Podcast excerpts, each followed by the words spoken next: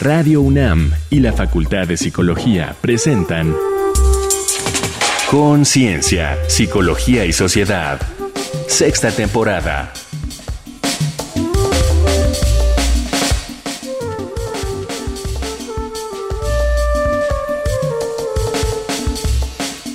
¿Cómo y qué medimos en psicología? Bienvenidas, bienvenidos. Estamos en una nueva emisión de Conciencia, Psicología y Sociedad, este que es el espacio radiofónico de la Facultad de Psicología y donde acercamos a ustedes, nuestro público en Radio UNAM, pues diversas temáticas en torno a la psicología. Yo soy Berenice Camacho y tengo siempre el honor de compartir este espacio con una doctora distinta dentro del equipo desde la Facultad de Psicología y en este caso con la doctora Tania Rocha, que está aquí en esta ocasión. Querida Tania Rocha, muy buenas tardes, buenos días, ¿cómo estás? Hola, Bere, muy bien, muchas gracias. Muy contenta, como siempre, de estar aquí contigo y con nuestra invitada estrella el día de hoy. ¿Cómo y qué medimos en psicología? Es la propuesta temática de esta ocasión en Conciencia, Psicología y Sociedad. Ustedes pueden acercarse al podcast de Radio UNAM radiopodcast.unam.mx y ahí van a encontrar más adelante este programa y las emisiones anteriores. Así es que iniciamos. Sin medición no hay ciencia. Se atribuye al físico inglés Kelvin, el de los grados, la frase, lo que no se define no se puede medir y lo que no se mide no se puede mejorar. Vamos a revisión médica y nos suben a una báscula, toman la presión, checan la temperatura y revisan los resultados del laboratorio. La glucosa elevada. Estas mediciones le ayudan a comprender nuestro estado y llegar a un diagnóstico. Las y los psicólogos también hacen mediciones para estudiar la mente y la conducta humana y diseñar intervenciones para incidir en ellas. Solo que sus instrumentos miden atributos complejos como personalidad, expectativas y motivación, y variables indirectas como empatía, irritabilidad o resiliencia. En psicología, para realizar mediciones, las y los expertos diseñan, prueban y calibran cuestionarios, escalas y test aplicándolos a poblaciones representativas y estableciendo las normas para su correcta interpretación. Se llama psicometría al estudio científico que analiza y sistematiza la calidad y precisión de los métodos, técnicas y teorías involucradas en medir y cuantificar las variables psicológicas. Esta incluye la construcción y evaluación de pruebas, test y otras herramientas de medición elabora y aplica análisis estadísticos para determinar la validez de una prueba o test, es decir, si mide en efecto el atributo o conducta psicológica previamente definida, y para corroborar su confiabilidad, esto es, si sus aplicaciones repetidas resultan en mediciones consistentes. Para quienes investigan y practican la psicología en las diversas áreas, resulta esencial conocer y aplicar sólidos criterios psicométricos y manejar instrumentos que brinden puntajes confiables y pertinentes, pues una interpretación inadecuada de las pruebas y sus resultados puede derivar en conclusiones erróneas y decisiones inadecuadas. Socialmente, para quienes accedemos a contestar pruebas psicológicas, al buscar apoyo terapéutico o aplicar para programas de estudios, becas o empleos, es muy útil que entendamos los principios de la medición psicológica para tenerlos presentes al conocer sus interpretaciones. Entonces, ¿cómo funciona la psicometría y cuál es su papel e importancia en nuestra sociedad? Para responder estas preguntas y exponernos el tema, nos acompaña Nasira Calleja, licenciada, maestra y doctora en Psicología Social por la UNAM donde es investigadora y docente de la Facultad de Psicología. Miembro del Sistema Nacional de Investigadores, ha compilado diversas obras como el libro Psicología Social, Teoría e Investigación en México. Sus líneas de investigación se enfocan en la construcción y validación de escalas psicosociales, la psicología positiva, la conducta tabáquica en mujeres y la prevención del consumo de tabaco en adolescentes. Es un gusto darle la bienvenida, doctora Nasira Calleja. Gracias por estar esta ocasión en Conciencia, Psicología y Sociedad. Buenos días, buenos días a todos. En realidad para mí es un gusto estar aquí. Gracias, doctora Nasira. Bueno, pues empezamos nuestra conversación. Le pregunto, ¿cuál es la función de la medición en psicología? Podemos hablar en dos áreas, en la investigación y en la psicología aplicada. No solo en la psicología, sino en general en la ciencia, la medición es fundamental, es esencial. Podemos nosotros tener muchos controles en nuestros estudios, una metodología muy rigurosa, pero si no contamos con instrumentos de alta calidad, las conclusiones que obtengamos no van a tener mucha validez. Entonces, todo el trabajo que podamos hacer durante nuestras investigaciones no va a tener conclusiones correctas, adecuadas, y estaremos prácticamente perdiendo nuestro tiempo, dinero y esfuerzo. En cuanto a la psicología aplicada, ya sea en el área educativa, del trabajo, social, clínica, ambiental, de la salud, las decisiones que las y los psicólogos toman con base en las interpretaciones de los instrumentos que aplican, tienen efectos importantes en la vida de las personas. Gracias, Nasira. Nos da mucho gusto tenerte aquí. Con esto que nos estás compartiendo, ¿podrías precisamente darnos algunos ejemplos de cómo la medición psicológica pues está presente en nuestra sociedad e incluso cómo puede afectar nuestra vida? Comentaré algunos ejemplos. Muchos de nosotros hemos sido evaluados con instrumentos psicológicos al solicitar un empleo. Las decisiones que los o las profesionales de la psicología toman con base en la forma en que interpretan los puntajes de los instrumentos que aplican, pueden hacer que una persona sea erróneamente rechazada para un puesto que podría desempeñar muy bien y la empresa podría haber contado con un buen empleado. Sin embargo, si admite a una persona que no tiene estas características psicológicas que el empleo requiere, pues podría también ser inconveniente para su propia vida, no estaría contento, no estaría feliz con esto, ¿no? Otro ejemplo eh, que podría comentarles es cuando en un juicio de divorcio el juez solicita a un profesional de la psicología, eh, ya sea un perito. En psicología, que determine con cuál de los padres debería permanecer el niño. Obviamente el juez pretende el mejor desarrollo para este niño. Un último ejemplo. Si al efectuar exámenes de confianza en los miembros de la policía o de los cuerpos de seguridad, se da una interpretación equivocada de sus puntajes, imagínense, estaríamos afectando gravemente no solo a estas personas, sino a la sociedad en general.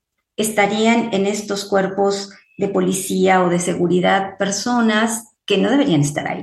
Vemos entonces que la medición psicológica tiene efectos importantes en nuestra vida y que es fundamental que las y los psicólogos conozcamos las propiedades que afectan la calidad de nuestras mediciones y sus consecuencias. Es más, si en general las personas que son evaluadas con instrumentos psicológicos conocieran mínimamente los principios básicos de la medición psicológica, me parece que estarían en una mejor posición para comprender sus puntajes y aceptar o no aceptar la interpretación que hacen los profesionales y las profesionales de la psicología a partir de ellos. Vamos a hacer esta pausa. Seguimos conversando con la doctora Nasira Calleja. Nuestro tema de hoy, cómo y qué medimos en psicología. Ecos de la gente.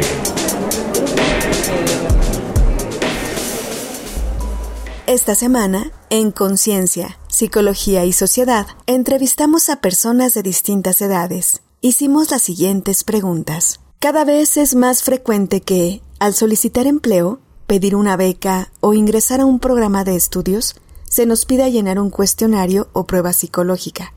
¿Te ha tocado responder alguna? Hola, yo soy Denise, tengo 29 años y sí he contestado y realizado pruebas psicométricas para alguna vacante. En mi caso no me ha tocado eh, realizar pruebas de este tipo ni para el ámbito público ni en el ámbito privado. Pues sí, eh, recientemente en uno de ellos me hicieron una prueba psicológica ¿Consideras importantes estas pruebas para la evaluación de las personas y por qué? Sí considero importante que realicen estas evaluaciones a las personas. Creo que es importante que las empresas tengan dentro de sus filas eh, personas mentalmente estables, sanas, aunque sabemos que la salud mental desafortunadamente en México es un privilegio, pero mm, creo que también es eh, para seguridad de, eh, de, los otros empleados. Considero que sí es importante realizarlas eh, siempre y cuando los criterios de evaluación estén alineados a la naturaleza del trabajo que se va a desempeñar,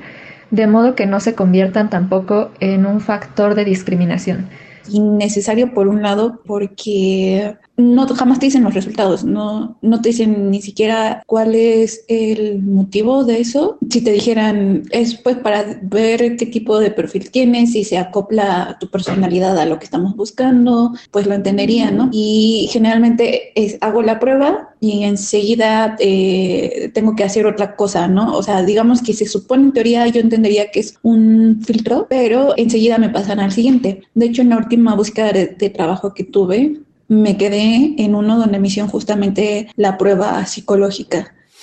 Para Conciencia, Psicología y Sociedad, Alejandra Mireles.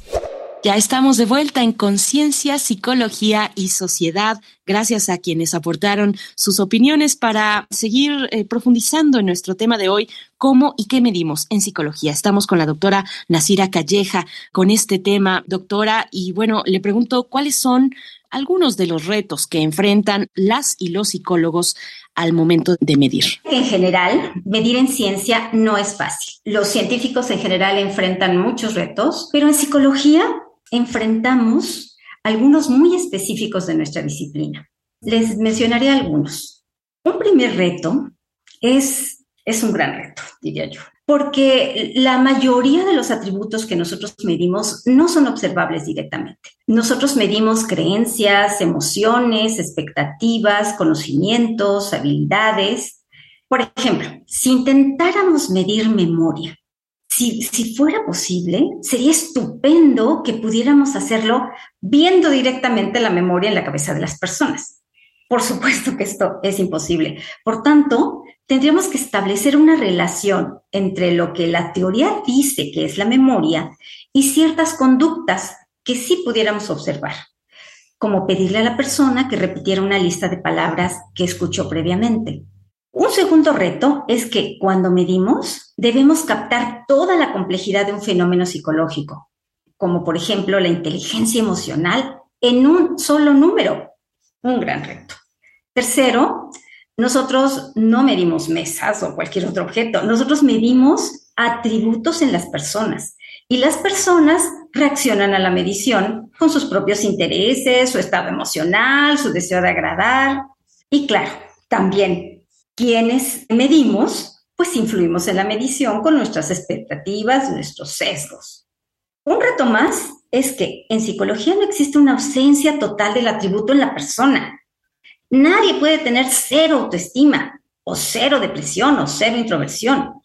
Entonces, al medir tenemos que partir de un cero relativo. Un reto más tiene que ver con la interpretación de los puntajes. Por fortuna, contamos con la psicometría, una disciplina científica cuyo propósito es crear instrumentos psicológicos y evaluar su calidad.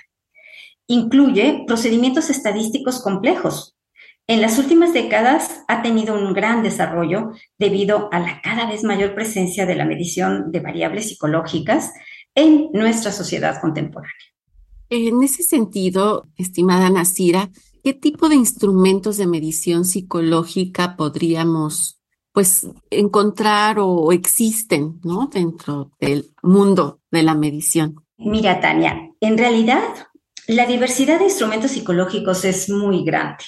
En psicología tenemos instrumentos verbales, observacionales, de ejecución, proyectivos, pero los más comunes son los instrumentos verbales, en los que obtenemos la información de las personas a través de lo que ellas nos reportan, ya sea de manera oral o escrita.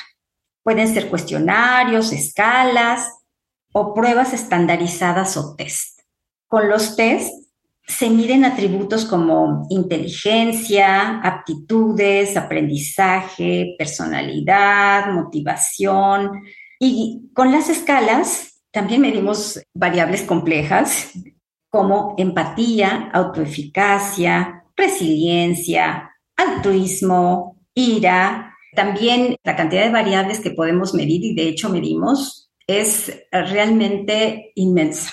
¿Por qué entonces contestar en una revista cualquiera de pronto una serie de preguntas y que te den un supuesto tipo de personalidad o alguna otra categoría? Pues habría que tomarlo con más cautela, ¿no? Ya nos contarás. Ah, por supuesto, por supuesto, por favor.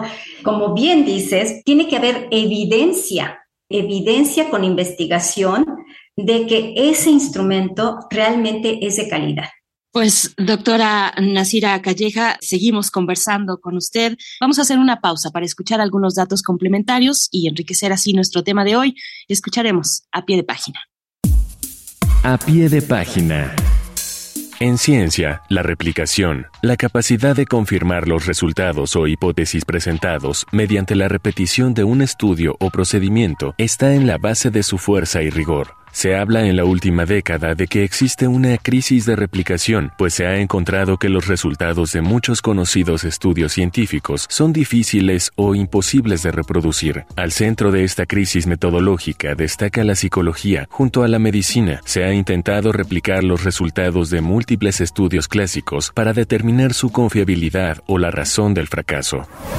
En 2015 se publicó un primer gran estudio empírico y abierto de reproducibilidad en psicología. Un equipo coordinado por Brian Nosek replicó 100 estudios de ciencia psicológica de tres prestigiadas revistas. De los estudios originales, 97 habían reportado efectos significativos, pero solo en 36% de las réplicas se encontraron estos. Las tasas de replicación fueron de 23% para Journal of Personality and Social Psychology, 48% para Journal of Experimental Psychology, Learning, Memory and Cognition y 38% para Psychological Science. Los estudios en psicología cognitiva tuvieron una tasa de replicación más alta, 50%, que los estudios de psicología social, 25%. En otro amplio estudio del Center for Open Science, 186 investigadores de 60 laboratorios, 36 nacionalidades en 6 continentes, realizaron en paralelo réplicas de 28 hallazgos clásicos y contemporáneos en psicología. No solo vieron si se replicaban los resultados originales, sino cómo variaban en función de distintos tamaños de muestra y contextos. A pesar de tamaños de muestra masivos, 50% de los hallazgos no se replicaron. Cuando un hallazgo se replicó, lo hizo en la mayoría de las muestras, cuando no, los resultados variaron poco entre muestras y contextos. Sin duda, una aplicación más amplia y rigurosa de la psicometría ayudaría a mitigar la crisis de replicación. Doctora Nasira Calleja, en el segmento anterior usted mencionaba, alcanzaba a esbozar la psicometría y le pregunto ya llegando al último bloque de nuestra charla, ¿cuáles son las características psicométricas de los instrumentos, doctora? La psicometría se fundamenta en tres áreas, digamos. Una es la de la interpretación de los puntajes, que como ya apuntaba hace un momento, es muy compleja. Y las otras dos fundamentos de la psicometría es la confiabilidad y la validez, que son las características que estudia la psicometría de los instrumentos. La confiabilidad tiene que ver con qué tanto los puntajes obtenidos con nuestro instrumento reflejan realmente la cantidad de atributo que poseen las personas. Siempre va a haber error. Lo que pretendemos es que ese error sea el menor posible. Obviamente, a menos error de medición, más confiabilidad vamos a tener. La validez por otro lado, es el grado en que la teoría psicológica de la variable y los datos obtenidos con el instrumento apoyan la interpretación propuesta de ese puntaje que hemos obtenido. ¿no? Se pueden obtener diversas evidencias de validez, de contenido, de estructura, de constructo convergente, divergente, discriminante. Bueno, hay muchas evidencias de validez. Una más es la validez consecuencial, que nos pide, nos culmina a considerar las consecuencias negativas que nuestra medición puede tener en la vida de las personas, como ya comentábamos en el primer bloque. Obviamente, mientras más evidencias de validez se obtengan para un instrumento, pues más confianza se tendrá en que la interpretación que se hace de los puntajes es la correcta. Así es que debemos para nuestro instrumento contar con confiabilidad y validez alta, de calidad. ¿Cuáles serían tus recomendaciones para lograr mejores prácticas en la medición psicológica? Sí, Tania, mira, lo que vemos que ocurre comúnmente es que el investigador o el psicólogo en la práctica o la psicóloga en la práctica toma un instrumento en inglés y lo traduce, lo aplica y se acabó. Obviamente, eso no es una buena práctica de medición psicológica. Finalmente, diría que es fundamental tener en cuenta que la confiabilidad y la validez no son una cuestión de todo o nada. Es decir, no es que sea un instrumento confiable y válido, no. Es de grado, más o menos confiabilidad y validez. Y que no constituyen la confiabilidad y la validez una propiedad del instrumento, sino de la muestra en la que se valida. Esto significa que es posible haber obtenido buenos índices de validez y confiabilidad para un instrumento aplicado a adolescentes. Pero si se pretende usarlo con adultos o con adultos mayores, habría que efectuar los procedimientos de validación para estos grupos. Y esto mismo podríamos señalar cuando se validan instrumentos con una muestra mayoritariamente de hombres o de mujeres. ¿no? Tendríamos en realidad que verificar, y hay procedimientos psicométricos muy complejos para determinar si el instrumento, la estructura del instrumento es válida también para el otro género o sexo. Pues muchas gracias, doctora Nasira Calleja. Antes de despedirla, me gustaría pedirle alguna referencia, tal vez, para si alguien en el público tiene interés en profundizar sobre nuestro tema de hoy, pues pueda tener esa referencia de su parte o algún incluso dato de contacto. Cuéntenos, por favor. Ay, claro que sí. Em, mi correo es ncalleja.unam.mx y tengo un blog en el que eh, comparto presentaciones y documentos, escalas construidas, que es Nasira Calleja, todo pegado, Encantada de responder a sus preguntas para quienes les interese el tema, que es interesantísimo. Gracias, nos quedamos con esta guía, con estas reflexiones. Nasira Calleja, recuerden, Nasira se escribe con Z. Gracias, doctora Nasira, docente, investigadora en la Facultad de Psicología, cuyas líneas de investigación se enfocan en la construcción y validación de escalas psicosociales, la psicología positiva, la conducta tabáquica en mujeres y la prevención del consumo de tabaco en adolescentes. Muchas gracias por esta participación, doctora. Gracias a ustedes por la invitación. Muy bien, pues nosotros en este momento haremos una pausa para conocer algunas recomendaciones sobre nuestro tema de hoy, recomendaciones en el ámbito de lo cultural, del entretenimiento. Vamos a Reconecta en la Cultura. Reconecta en la Cultura.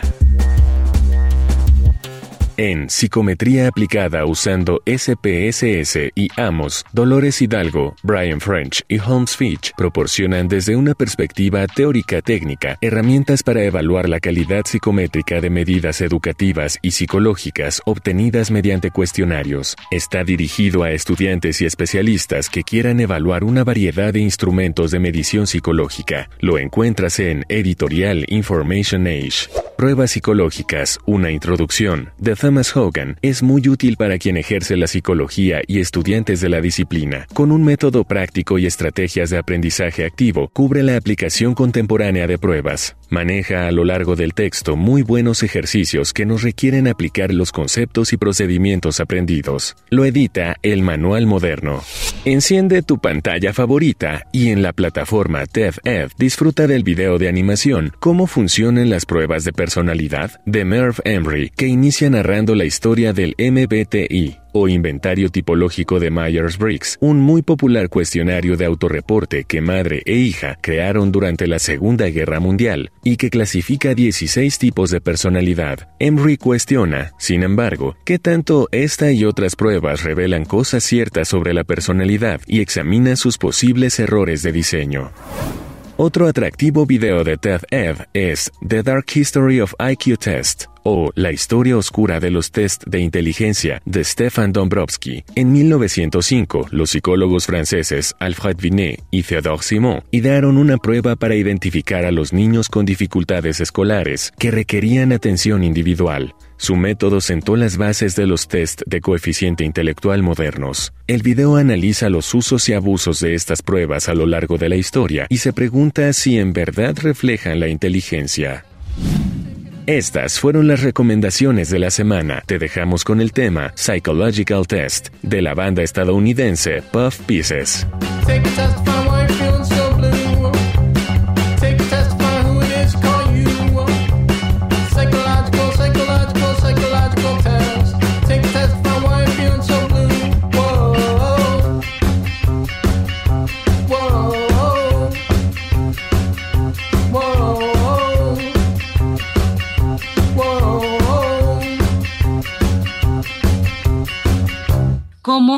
Qué medimos en psicología. Qué tema tan importante, doctora. Gracias, Bere. Que sea este un espacio de orientación para las personas que escuchan sobre, pues, orientación sobre los riesgos de acercarse a estos cuestionarios en sitios de Internet. Gracias, Bere. Pues hay todo un proceso, ¿no? Un procedimiento y, y un trabajo científico alrededor de los test cuestionarios y pruebas que realmente tienen pues validez y que miden lo que dicen que están midiendo. Así que en ese sentido habría que tomarse con más cautela y calma estas cosas que llegamos a ver en Internet, porque aunque pudiera parecer inocente, el asunto es que para muchas personas se vuelve casi, casi que una suerte de teoría o predisposición respecto a cómo vivirse o pensarse. Y por otra parte, ya lo dijiste, pues creo que hay que recordar toda la importancia que tiene todo este tema de la adaptación cultural,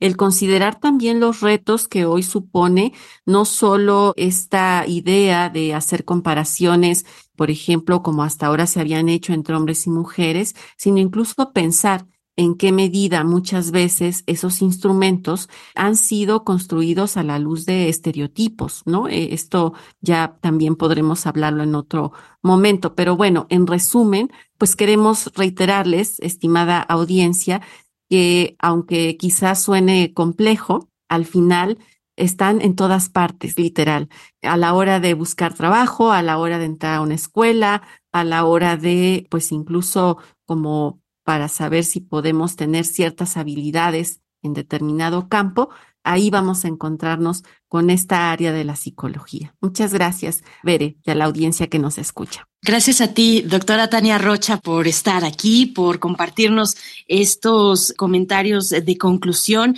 Y bueno, a ese momento llegamos a la conclusión de este espacio de conciencia, psicología y sociedad en esta emisión donde hemos tratado, bueno, el tema de cómo y qué medimos en psicología. Les agradecemos su escucha también a la Facultad de Psicología, a la producción de este y les reiteramos la invitación a escucharnos igualmente en el podcast. Las emisiones anteriores, todas están ahí en el podcast de Radio UNAM. Esta estará también, radiopodcast.unam.mx. Se despide de ustedes Berenice Camacho. Gracias, hasta la próxima.